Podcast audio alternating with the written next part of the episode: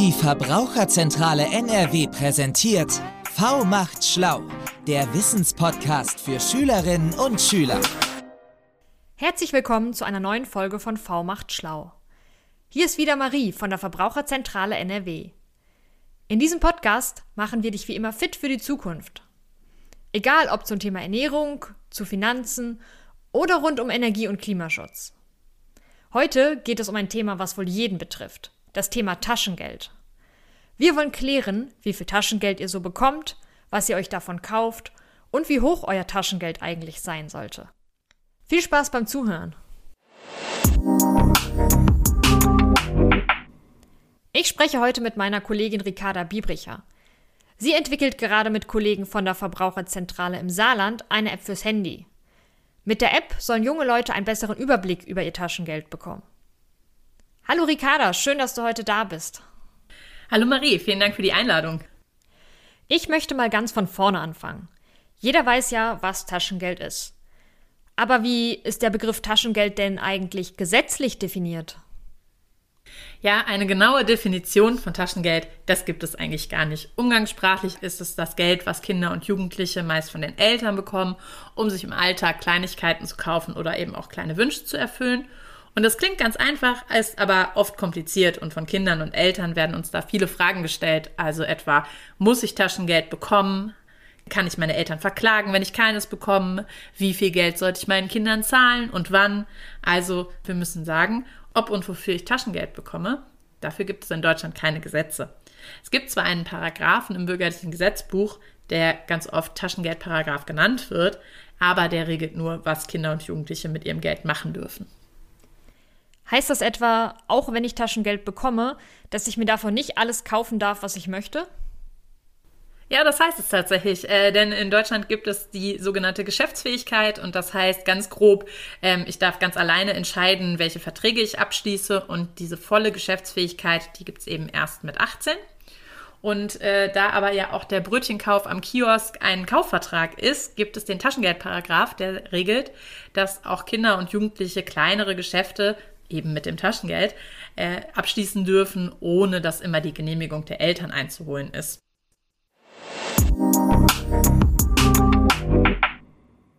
Wir wollten natürlich auch von euch wissen, wie viel Taschengeld ihr so bekommt. Deshalb haben die Kollegen aus dem Saarland mal bei den Schülerinnen und Schülern des Christian von Mannlich Gymnasiums in Homburg nachgefragt. Sie wollten wissen, wie das dort so läuft mit dem Taschengeld. Hört mal rein. Ich bin die Annalena, ich bin 16 Jahre alt. Im Monat bekomme ich 20 Euro Taschengeld. Ähm, ich spare mir das an und gebe das dann mal aus, wenn ich mit Freunden shoppen gehen will. Meistens, wenn ich aber neue Schuhe oder eine Jacke brauche für den Winter, bezahlen mir das meine Eltern und eigentlich reichen mir die 20 Euro Taschengeld. Ich bin Antonia, ich bin 16 und ich bekomme monatlich 20 Euro. Das Geld reicht mir, da ich mir entweder nur so Kleinigkeiten kaufe, wie zum Beispiel irgendwas am Kiosk oder ähm, Kosmetik oder sowas. Und wenn ich mir dann doch ein bisschen was Teures kaufen möchte, wie zum Beispiel Klamotten oder so, dann bekomme ich das entweder von meinen Eltern finanziert oder dann spare ich halt ein paar Monate und dann kann ich mir das auch selber kaufen. Jetzt mal was für die Zahlenfreaks unter uns, Ricarda. Wie viel Taschengeld sollten Schülerinnen und Schüler denn so bekommen? Da es keine festen Regeln gibt, kommt diese Frage natürlich sehr oft auf. Zum Glück gibt es aber auch Empfehlungen, zum Beispiel das äh, Deutsche Jugendinstitut veröffentlicht immer mal wieder Empfehlungen zum Taschengeld und auch zur Höhe, da kann man das nachgucken. Ähm, die wichtigsten Punkte sind, äh, dass gesagt wird, spätestens ab dem Schulanfang sollte man eine kleine Summe pro Woche als Taschengeld bekommen, vielleicht erstmal einen Euro, und die sollte sich dann langsam steigern. Ab dem 10. Geburtstag kann man das Taschengeld dann auch einmal im Monat bezahlt bekommen. Und auch die Summe sollte sich dann bis zur Volljährigkeit steigern. Da empfiehlt man circa 70 Euro. Wichtiger als die Summe ist es dann, dass das Geld immer regelmäßig gezahlt wird und wirklich zur freien Verfügung steht. Ich muss gestehen, bei mir war das früher immer so eine Sache mit der Regelmäßigkeit. Ich habe zwar Taschengeld bekommen, aber eigentlich nur, wenn ich nachgefragt habe. Was empfiehlst du denn Schülerinnen und Schülern, bei denen das auch so ist?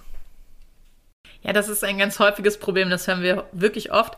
Und äh, da ist es dann wichtig, mit den Eltern zu sprechen und vielleicht sogar die wichtigsten Regeln in einem kleinen Vertrag festzuhalten. Also wie viel Taschengeld bekomme ich überhaupt? Wann wird das gezahlt? Also etwa am Samstag jede Woche oder am ersten des Monats. Und was muss ich dann davon zahlen? Also wie sieht's aus mit der Verpflegung in der Schule? Was an Kleidung ist im Taschengeld drin? Was muss ich mir selber kaufen? Du sagst also ganz klar, über Geld spricht man doch. Was ist denn, wenn das Geld trotz allem einfach nicht reicht?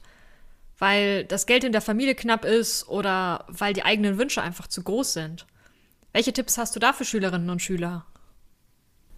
Eine Möglichkeit ist natürlich immer etwas dazu zu verdienen.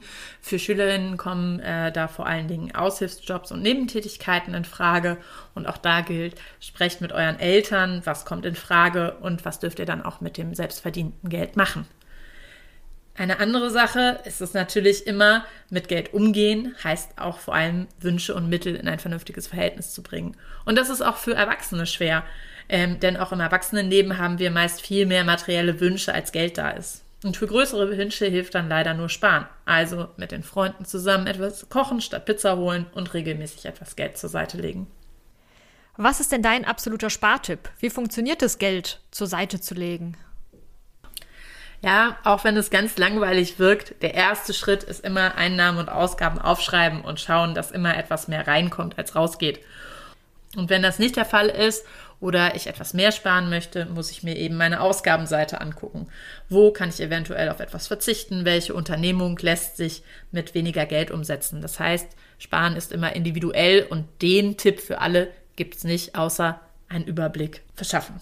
Eine solche Übersicht kann ich mir auf einem Blatt Papier verschaffen. Ähm, ich kann mir eine Tabelle auf dem Computer basteln oder eben eine App nutzen. In unserem Projekt mit der Verbraucherzentrale aus dem Saarland haben wir eine App extra für das Budget von jungen Leuten entwickelt. Hoffentlich wird die dann auch bald veröffentlicht. Das wäre ja ganz gut, denn dann klappt das Sparen wahrscheinlich gleich viel besser. Damit wären wir heute am Ende unseres Gesprächs. Ich danke dir ganz herzlich, dass du da warst, Ricarda, und wünsche dir noch einen schönen Tag. Bis bald. Vielen Dank. Ich danke dir für die Einladung und auch nochmal unseren Schülerinnen des Mandig-Gymnasiums in Homburg. Tschüss.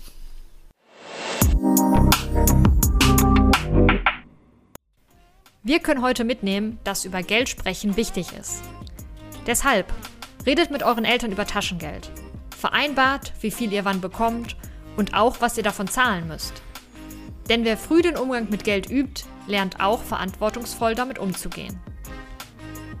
Um das Thema Geld geht es auch in unserer nächsten Podcast-Reihe. Ab Juli dreht sich bei uns alles um die erste eigene Wohnung. Wir begleiten Juri bei seiner Suche und seinem Umzug. Seid gespannt. Bis dann.